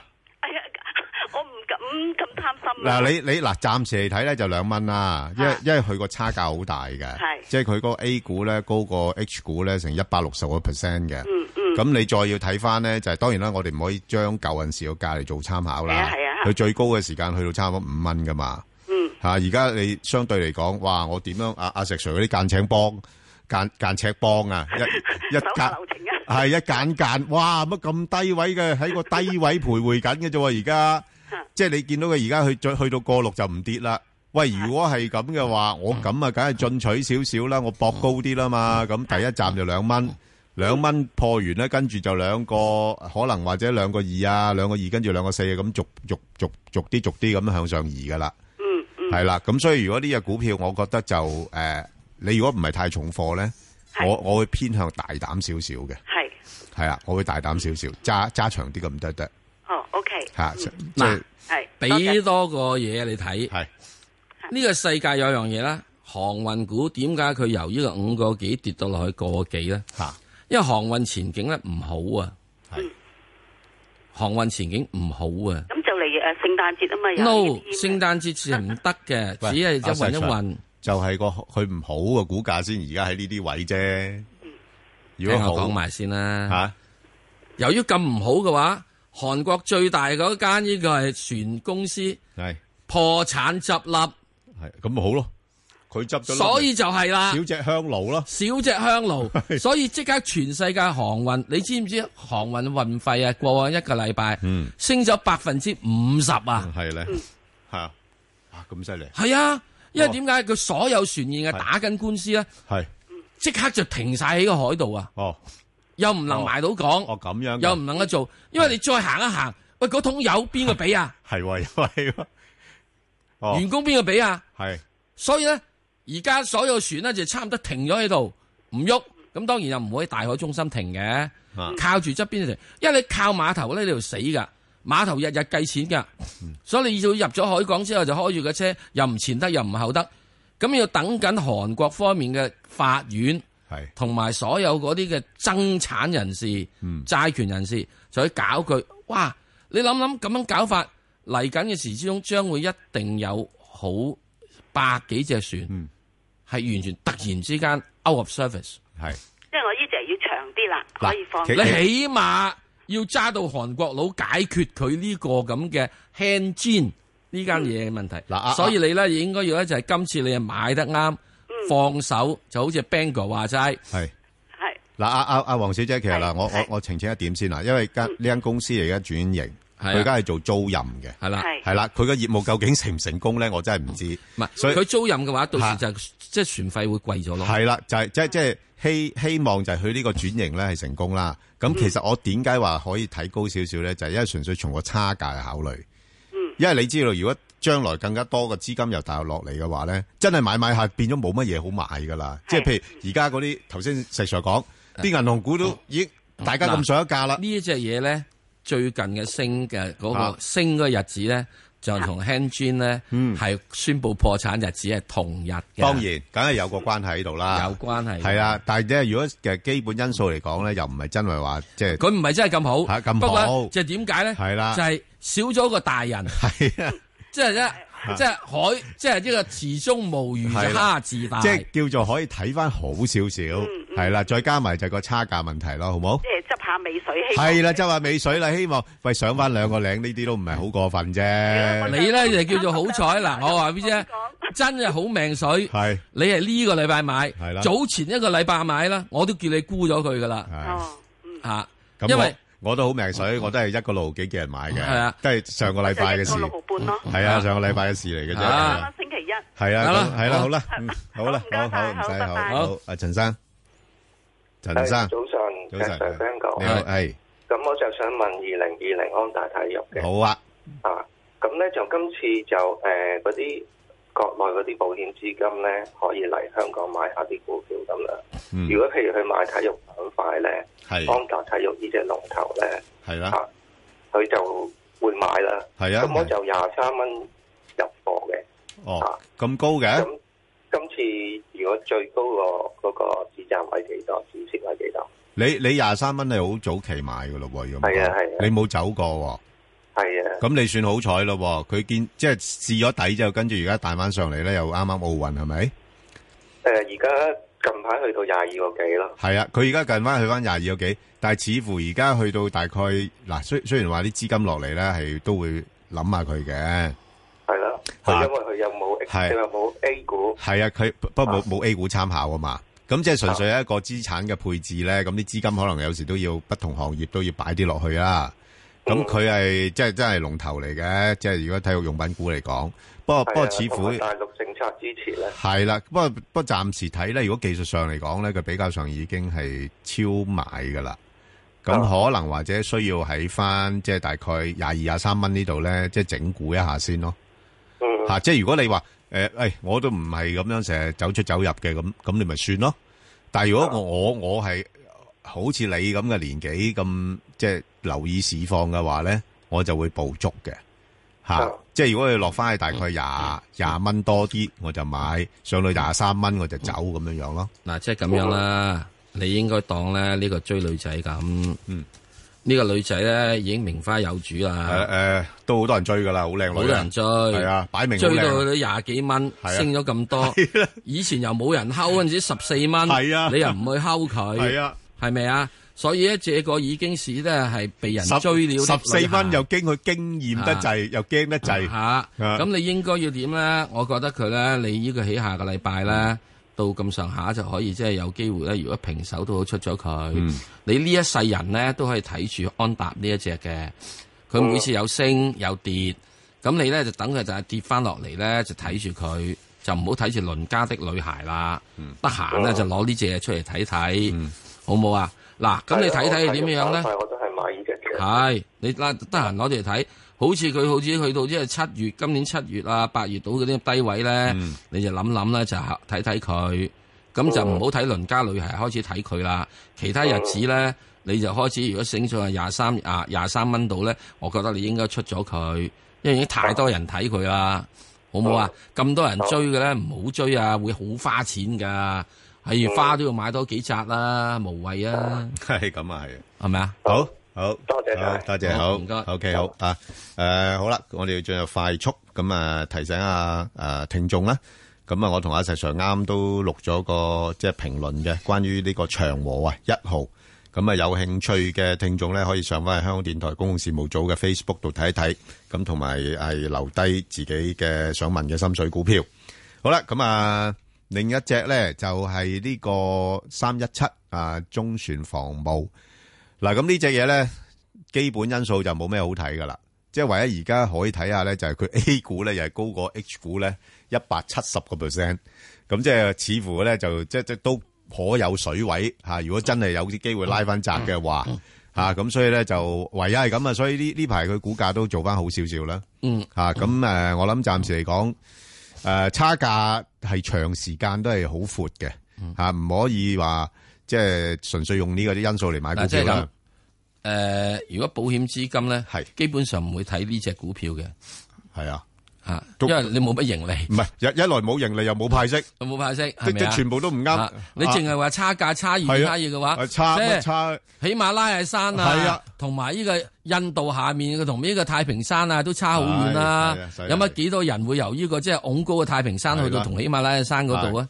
所以就係、呃不過就咁啦，即係有呢個因素嘅話咧，個股價可能未必會跌得太多嘅，咁係可以睺位買咯。即係啊耐唔耐人口位物嗱，啦最主要要有差價，一定要點咧？係唔該，你仲有錢賺。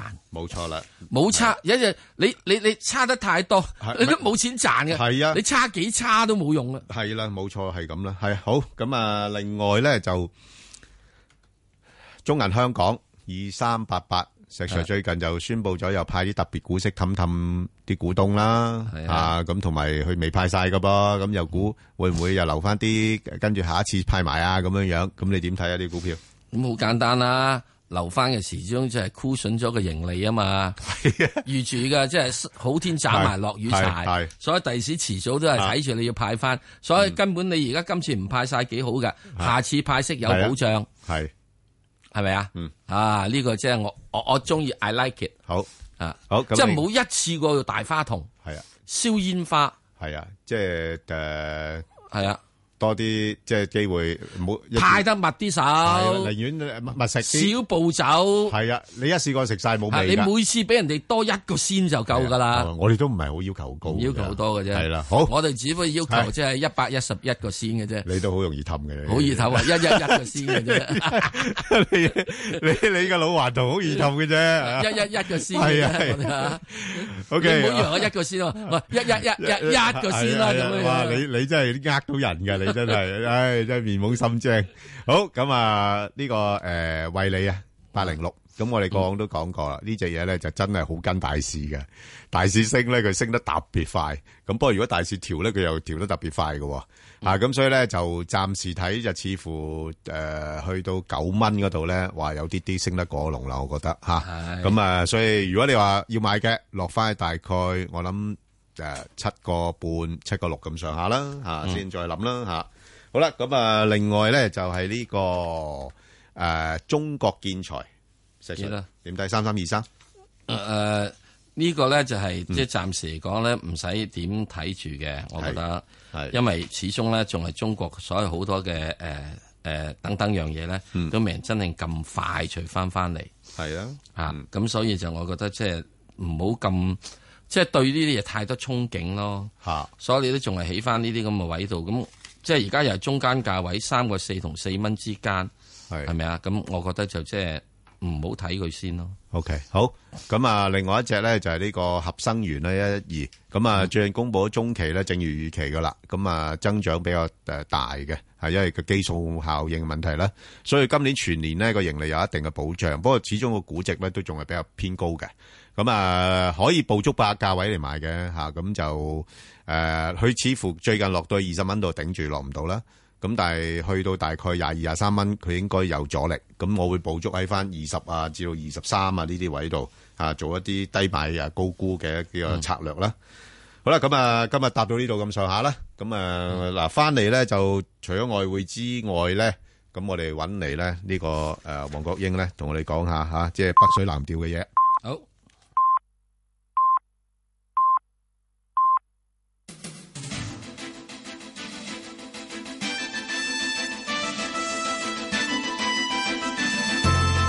香港电台新闻报道，早上十點半，由張曼燕報道新聞。全國港澳研究會副會長劉兆佳認為，港獨勢力抬頭唔係因為對個別人士嘅不滿，而係香港同中央關係嘅改變。劉兆佳喺本台節目話：過去中央對香港一直唔太干預，近幾年要重奪話語權，所以推出一國兩制白皮書。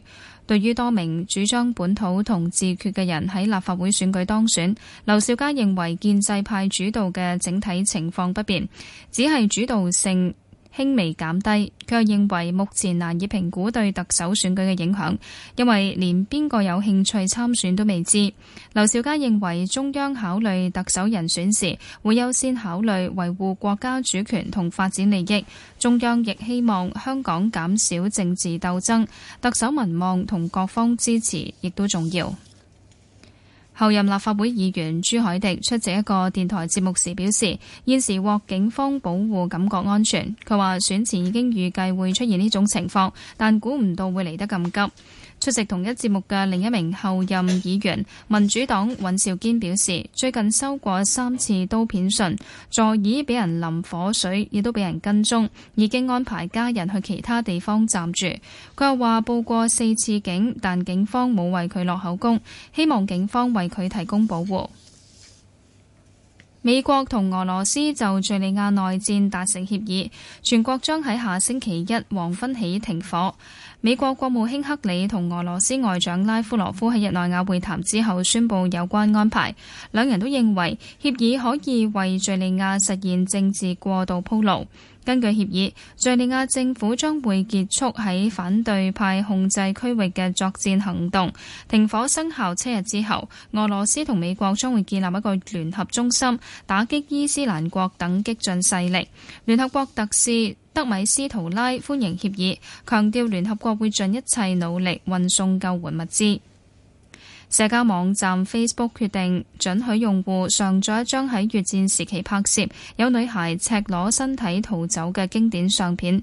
挪威一位作家早前喺 Facebook 登出呢張相片，但係被 Facebook 刪除，佢嘅帳號更加被暫停，引起爭議。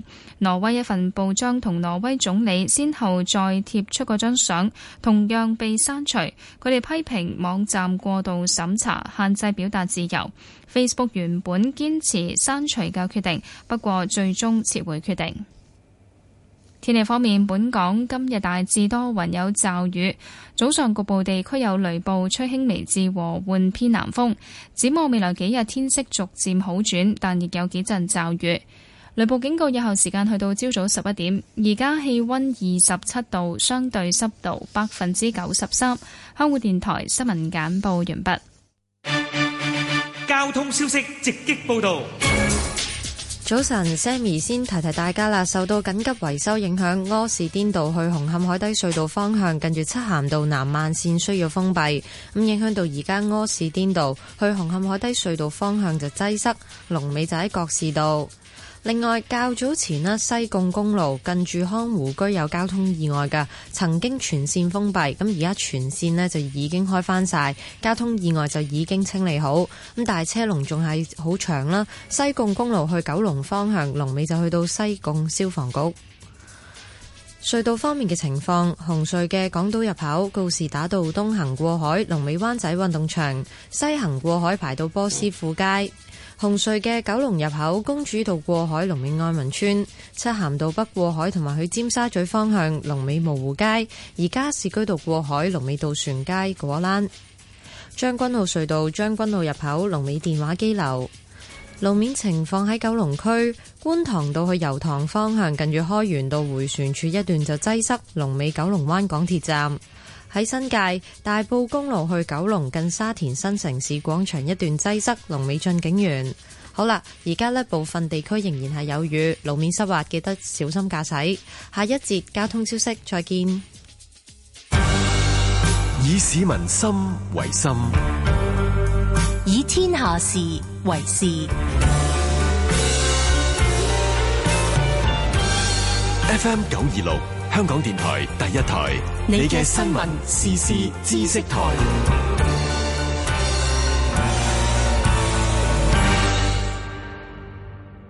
精靈一點非常日記。沒有小悲哀。誒，呃我係馮敬恩啦。二零零七年呢，我患上血癌。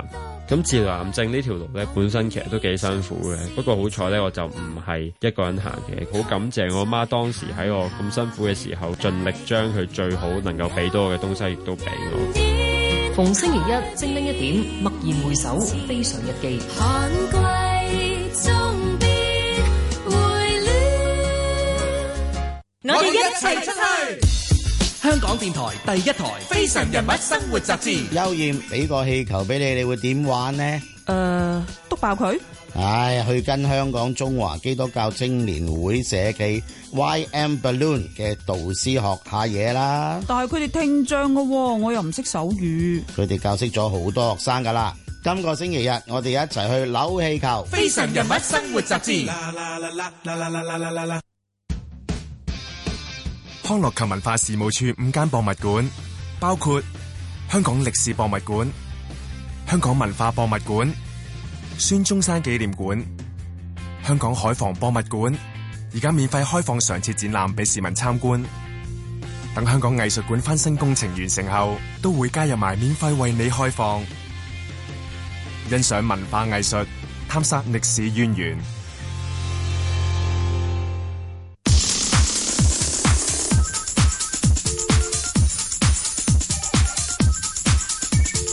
石鏡泉鄺民彬與你進入投資新世代。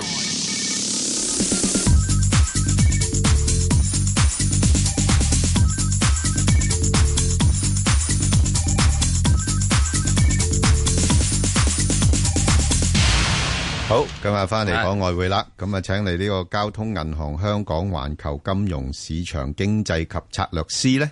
袁佩儀應該係小姐啩，係誒袁小姐，係早早晨，晨，係袁小姐你好。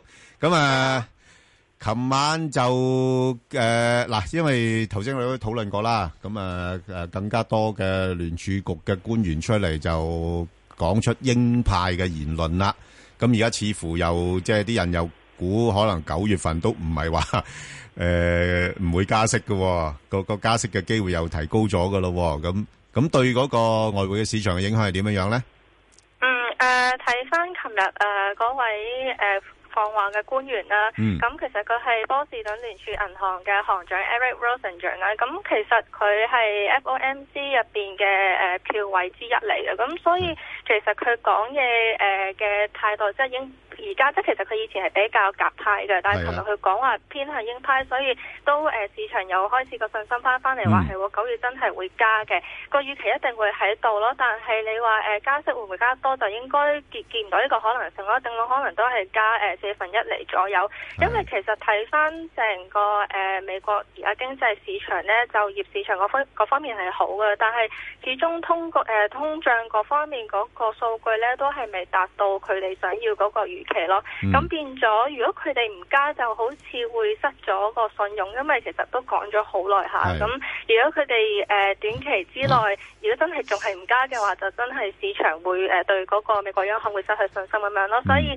誒九、月加息個可能性都係存在嘅。咁就睇翻誒今日個外匯市場啦，咁好明顯地誒、呃美匯指數係即刻抽升翻去九十五點三個水平。咁而誒、呃所有非美貨幣咧都有一個回落嘅現象咯。嗯咁咁啊、跌得最多都係誒、呃影響得最大啦，可以話都係翻誒 yen 同埋誒歐元各方面啊嘅。啊阿袁小姐，其實係頭先我聽你嗰個口風咧，似乎你都係有個誒，呃即係好似有個想法咧，就係佢都唔會話加得好多次咁樣樣，係啊，係係嘛啦，？咁如果係咁嘅時候咧，其實個美匯都會唔會都未必一定會係升得太多咧？誒、如果年底之前應該都唔會特別大嘅，因為都嗯睇翻誒，其實嗰個價而家目前個價格咧，個美匯指數已經係 price in 咗預期年內加一次息嘅。咁所以如果佢真係九月加嘅話，頂籠都可能上到去誒九十六誒九十六水平嗯啦，九十六點五左右嗰個位置咁樣咯。 OK，好嗱，咁我哋逐隻貨幣講下啦。咁啊好啊嗱，就歐羅咧就最近咧似乎都相對好似比較穩定嘅。咁唔知係係咪啊由於歐洲央行嗰邊乜都唔做嘅影響咧？誒、呃都有少少關係，咁其實睇翻歐元呢，誒、如果攞半年嚟講啦，佢嗰個波動空間都係一直維持一點一一至一點一三，所以變咗誒、歐洲央行覺得嗰個匯率誒係、比較合理少少，咁所以目前誒佢哋意識真都係維持翻目前個水平，都係比較合理，都係等緊美國嗰邊啦，其實 O K，係啦。咁你估佢個誒匯價係咪都係維持翻頭先你講嗰個範圍裏邊一點一至係啦一點一三？係啦係啦。哦，繼續係咁。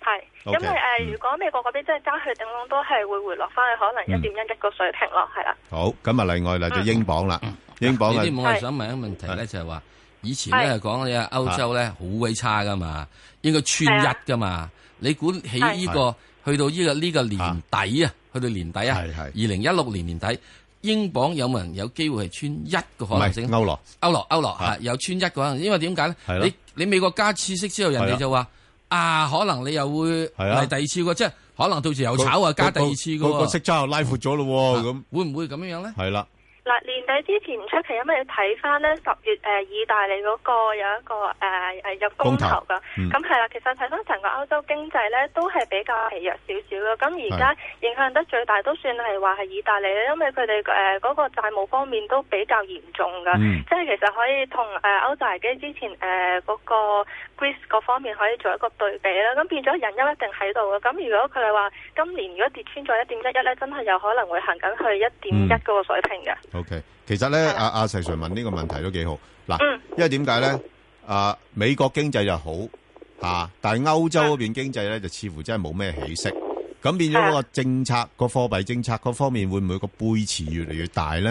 而引致到咧嗰個歐羅面對嗰個壓力更加大咧，咁樣樣係啦。嗯，其實誒、呃我覺得而家目前呢個階段啦，嗯基本上所有央行都係等緊美國嗰邊嘅步伐㗎。咁因為如果美國嗰邊加息嘅話嗯呢，基本上誒、呃、歐洲央行或者其他央行都好啦，唔使特別推出任何嘅措施，都會嗰個匯價回落。咁就其嗯實都會享受到誒、呃係經濟會受刺激嗰個影響因素係啦。所以目前都係個個都係按兵不動咁嘅狀態咯。咁我我咁樣我就唔算係一個咩呃誒誒策略性誒誒誒呃競爭貶值噶咯喎。，誒、好難講嘅呢樣嘢真係係啊。佢哋 G20 已經講唔準策略性競爭貶，唔準策略性競爭貶值。不過你你貶咗我，咁我咪我俾你貶㗎 㗎，我樂意俾你貶。係啊，係咯。短期期咯，短期係啦。係，好，咁啊，另外嗱，就英鎊方面呢，就雖然，唉，成日都講脫歐，脫歐啦，未-未有耐開始啦，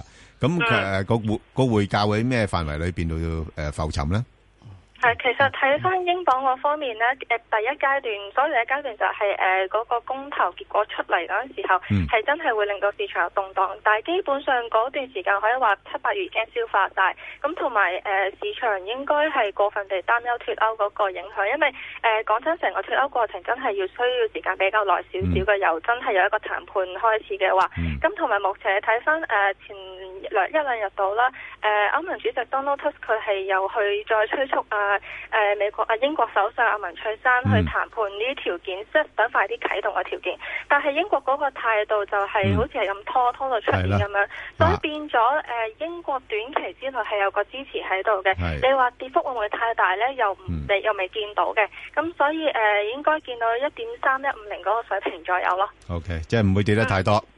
係啦，係啦但又唔會升得好多嗯因為佢始終係因為佢始終嗰、個誒、呃、經濟數據咧，睇翻近期都比較偏好少少，係係啱啱上一期係回弱，即係回落咗少少咁樣，所以嗯啲人都係應該抱住觀望態度，但係個抗跌力都比較好。好，咁啊，咁啊有樣嘢噶，醜婦都要見家翁噶。啊一見嗰陣時，英鎊係會點咧？啊英鎊點呢？啊聽唔到，真係話醜事會見家翁㗎。脫歐啊，真係開始談啊真係脫歐。呢唔係唔係，真係真係談脱歐啊！真係一脱啊！就-喂，誒，呢呢個比較長遠啲啊，應該差唔多講嘅係啦咁兩長遠㗎年兩實在三年太長遠啦，係係啦啦但係你唉話即係要兩三年之後，咪係咯即係呢個問題咧，要兩三年之後再考慮啦。係咯，係，喂，係啊，但誒，咁，係嗯。誒隱憂一定會喺度嘅，係啦，係啦。咁-咁另外嗱，誒，見到呢，就因為美- À, 係。即係話長線喺三四年之後，適唔適宜喺四年之內適唔適宜揸英鎊咧？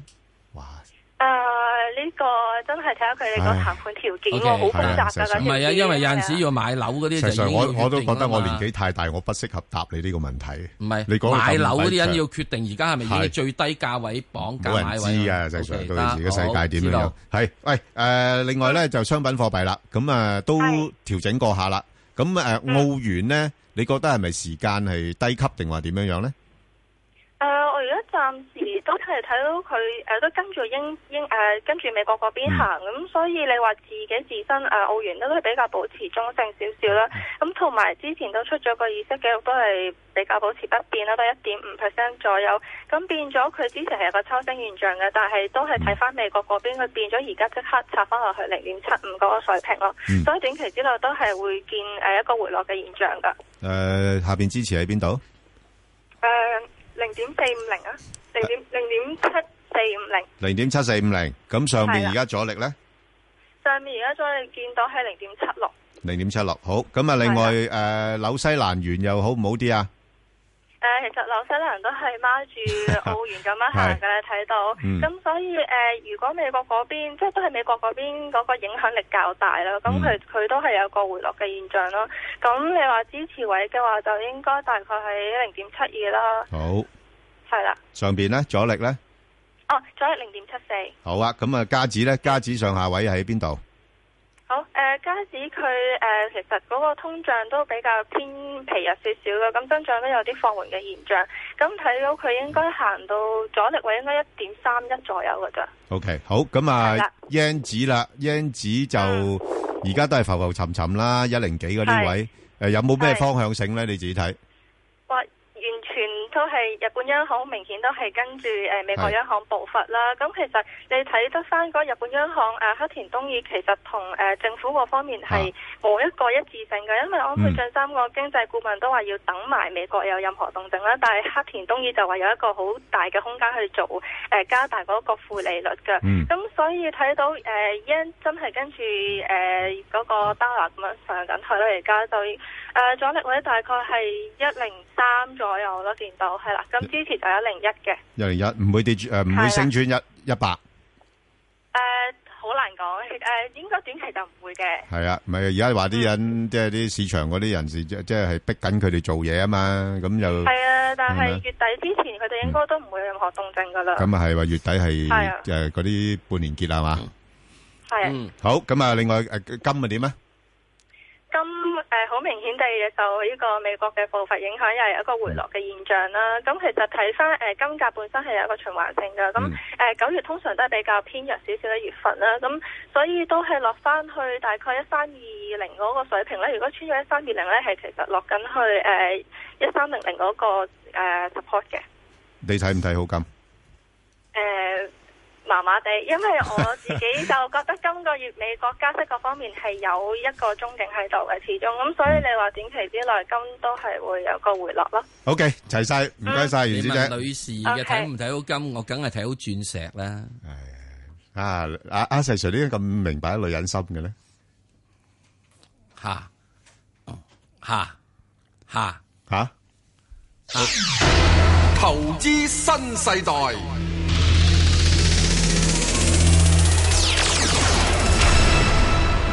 好咁啊，翻嚟咧就誒都係要講下啲啲啲資金流嗰啲問題啦。啊，咁啊，我哋今日請嚟咧就豐盛金融管理嘅董事咧，阿黃國英 Alex。喂，早晨係 Alex，早晨係喂，早晨早晨咁啊，喂，近排咧即係港股咧，即係大家都覺得係好似。哇！啲水好似湧緊落嚟喎，嗯你有有冇有冇咁嘅感覺先？我諗你其實你咁樣諗啦，其實近排係啊兩條水啦，一條就係即係中國嗰條水，另外一條就係新興市場啲人即係由成熟市場轉投新興市場嗰條水啦。咁你兩兩邊一齊嚟嘅，咁所以你見到香港係比其他新興市場再勁啲。係啊，咁就但係琴晚就應該斷咗第一條 水啦，即係新興市場嗰條水就應該斷咗噶啦。嗯咁就中國嗰條水就可能會繼續嘅。係咁就但係啊、如果你純粹用中國嗰條水嗰個力水咧，就唔話真係勁得好交關嘅，啊因為你講緊。啊，一日大概幾十億啦，係咁啦啊累積都好多噶啦，其實累積二千幾啦，咁啊啊，但係累積條數就係一個細水長流累積出嚟嘅結果，咁所以啊，啲人忽然間好憧憬話險資再加注咧，其實你都要諗佢唔係一日就同你買晒佢噶嘛，可能係係分開一段好長時間先嚟，咁所以就。有支持，但係如果你講緊新興市場嗰條水係斷咗嘅話咧，咁你都係有個問題嘅咁樣。但係阿 Alice 有冇個感覺咧？係開始嗱，我我早幾日我真係有咁嘅感覺㗎，好似法國咧越嚟越少貨買咁啊！即係越嚟越少貨買嘅意思咧，係話咧你冇辦法唔買啊！因為你你唔買咧就好唔似係落後咁啊！一千八百隻股票，好多股票都要買唔嘅。係我知有有好多股票唔唔需要買係㗎嘛，不過你明唔有咗明啊一千七百隻你唔買啫。係啊，冇錯啦，我咪就係話揀來揀去都係啊啊騰訊啦，誒咩咩信宇光學啊嗰扎咁嘅嘢。喂，咁其實會唔會亦另外一個效應就係話，當呢啲咁嘅北水南調之後，佢喂佢哋可能都會坐下貨噶嘛。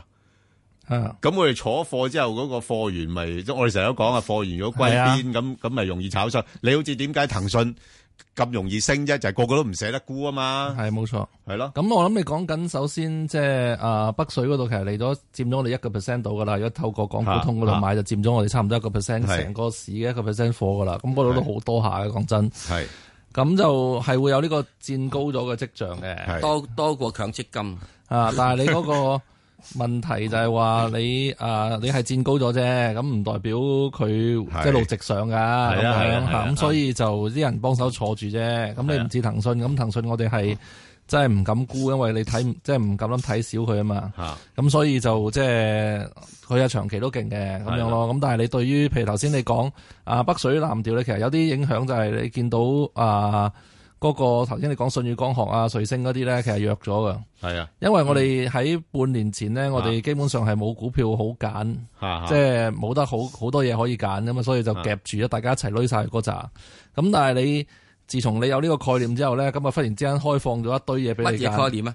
北水南調咯哎，OK，啊係咁跟住你咪變咗去咗嗰堆可以揀嗰堆嘢嗰度，咁係你又但係你嘅錢就 tie up 咗喺即係即係鎖咗喺信宇光學係啊啊、 瑞星嗰啲，咁你嗰邊就鬼咁高，咁呢邊啊嗯又低，咁啊梗係水向低流，咁所以呢個都會有影響到多兩隻係轉弱即係嘅。變咗咧，就即係自己 local 水咧，都開始將一啲高價嘅嘢咧，就轉落一啲咧北水所傾向嘅嘢。但係有即係自己入邊啊，即係自己入邊咧，香港即係香港港水咧，都有呢啲移動。係啊，所以你跟住落去睇嗰啲啊公用股都可能會差翻啲係嘅，因為你個一來炒加息，二來就上半年係攏晒落去，即係都唔係上半年，上八個月啦，攏晒落去嗰扎嗰度。咁所以你睇落去公用股都轉弱嘅應該。所以咪話六三二八咪由十二蚊跌咗落去咁十蚊。咁你炒加息唔係就係公用股噶喎，地產股都會收租股都會受影響㗎喎。呢個就其實收租股同地產股，你頭先我哋講過新興市場水咯，係咯咁啊樣，但係你另外一樣嘅諗法就係、啊誒、你講緊啊地產股相對公用股就冇咁萬千寵愛在一身嘅早輪。係嗯咁就同埋你北水南調，你都諗一樣嘢就係、啊啲保險公司佢哋都可能係追求嗰啲啊即係股息率嘅。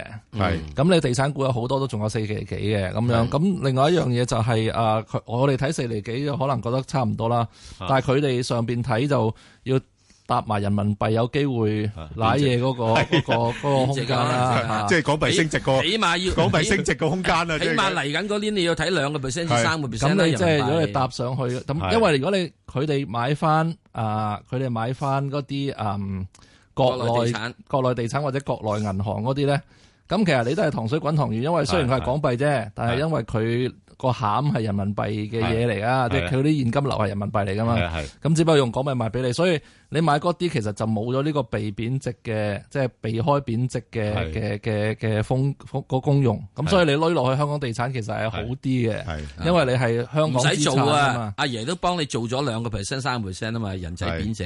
係係嘛係即係有呢個着數啊啊！佢哋可能睇成為一個優勢，係啊係咯嚇。但係因為你公用股頭先講會弱，就因為佢之前太勁，係啊嗯太偏側啲資金即係落咗嗯偏側咗落去。但係地產股係近呢一個月到先至真係 pick up 翻，所以就有啲唔同咯嚇。喂，咁 Alice，我有樣嘢請教你啦。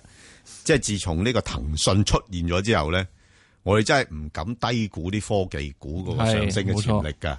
即係亦都有一啲嗰啲唔係，即係你唔好講啊，唔低嗱科技股我哋唔敢低估嘅，我哋唔敢睇低啲科幻股，我哋唔知佢幾先科幻，幾先 科技。喂，咁唔係佢佢又唔係真係完全科幻啊嘛，最衰有啲衰在真係呢啲科幻㗎佢嘛嗯佢呢啲真係又又交到數俾你喎。喂，咁又交到有數就科技，有有啲交唔到數就科我幻我。我而家講緊真係啲科技股，啊啊咪嚇咯即係有啲專家就話：，誒、有啲你唔好嫌佢貴啊，嚇、嗯貴你都要買啊，咁樣樣。喂，咁呢一類嘅科技股，你嗱，站於你嘅眼光啦，即係譬如頭先提到嗰啲啊，嚇，即係信譽光學啊嗰扎啦，咁樣樣。咁你喺呢啲價位度，你敢唔敢再鬥？我唔鬥嘅喎，信譽光學同瑞星我冇晒嘅咯我哋冇晒㗎啦，喎。係啊，因為我頭先睇我就係因為我覺得個 flow 係會轉啊嘛。係咯。同埋因為之前係冇嘢買，佢哋太高嘛。同埋你諗下，即係騰訊就話你啊、無限可能啫。嗯係。咁你但係你始終都係做廠啫， 大佬。啊咁你做廠都要請人啊㗎，係咪先？都要有 order 有嘢㗎。係啊係啊即係你你始終有存貨風險、有收帳風險、有咩嗰啲都仲要計埋落去㗎啊嘛。咁你都唔會話成個世界無限咁多個手提電話㗎。咁所以你同同我哋即係 WeChat 嗰度，可能你無端端可以收多每人收多你五蚊，咁你已經唔得了啦嘛。啊咁所以係兩個唔同嘅品種嚟㗎嘛。喂，但係嗰啲嘅嗰啲成日轉花款喎，我冇用冇耐，咁幾個月之後又話 iPhone X 啦，咁唔係咁，但係你個行政風險係高好多噶嘛。係咁，所以都你如果編得好高嘅話，我都夠膽唔揸嘅。哦但係你講緊騰訊就真係唔夠膽啦，因為騰訊你係真係係啊啊冇冇乜存貨，係係就咁透過網絡嚟搞，咁你基本上 係係可以賺好多錢而冇乜成本噶嘛。所以咁多年我好似未見過你係 Google 騰訊嘅，好似哦我唔係我有沽，但係有沽嘅又買沽完買翻，有買如果唔係你唔買翻大鑊啦，係咪先？ 係啦係啦係啊，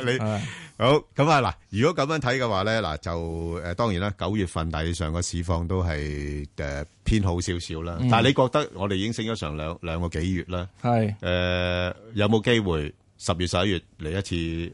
唔係，啊但係你琴日都已經封一封啦，係琴啦日美國已經封咗一轉啦。啊咁我哋即係聽日未必太差，即係我係啦諗落咗去之後會有一段即係反擊嘅，因為係啦個市場始終星期五嗰日係大好嘅。係啊。咁所以聽日落咗去之後會有轉 f i g h back 嘅，即係星期一我啊諗佢嗱嗱，誒誒，我我哋最最一代嗰個聽眾問啊，佢話喂，佢我買咗啲紅證點算？哦，咁我覺得你應該即係啊獲利喎，應該係即係即係起碼走緊啲咯。如果買紅證嘅走緊啲哦話，走緊啲係啊，你因為禮拜啲一人啊開波咪走啲咯，係啊即係賺錢啦，紅證禮拜一係嘛開波就走啲咯。而家咧，即係到到臨到收尾係啊嘅，你睇下你即係啊買唔買翻買咯？唔即買係返啊阿 Min 係阿 Min，你升你而家應該塞咗喺度啦，頂底都應該唔會話太多一千點之內發啦，應該。咁十月十一月其實你係即係美國大選嗰下嘢係嗯要諗嘅，因為最近啊 Donald Trump 嗰、個。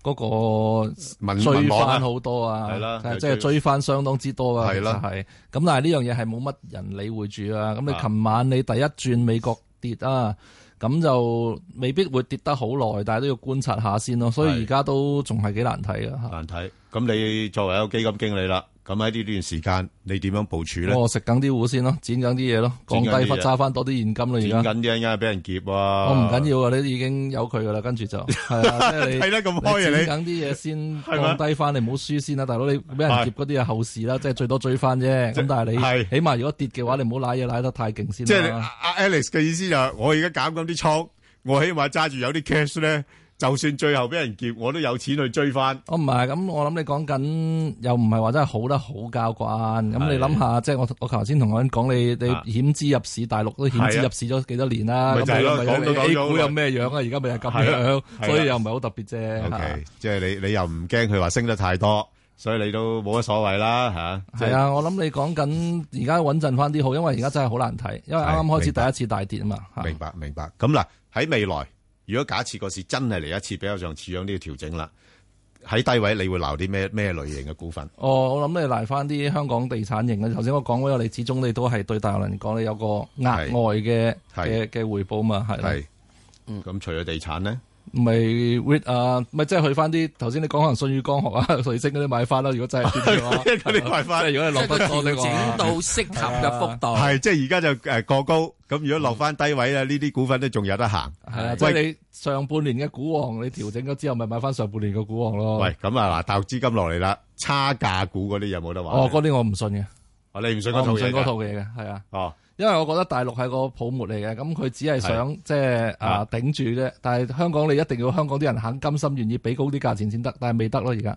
喂，咁你即係當大陸啲股民好精明嘅啫。我唔係，我覺得佢哋覺得自己明白大陸個股市，佢哋會托住， 但係冇冇義務托香港股市咯。咁啫係最主要明白大陸嘅 A 股嗰個係假嘅嗰個價，啊係，所以不作參考。好，多謝，好。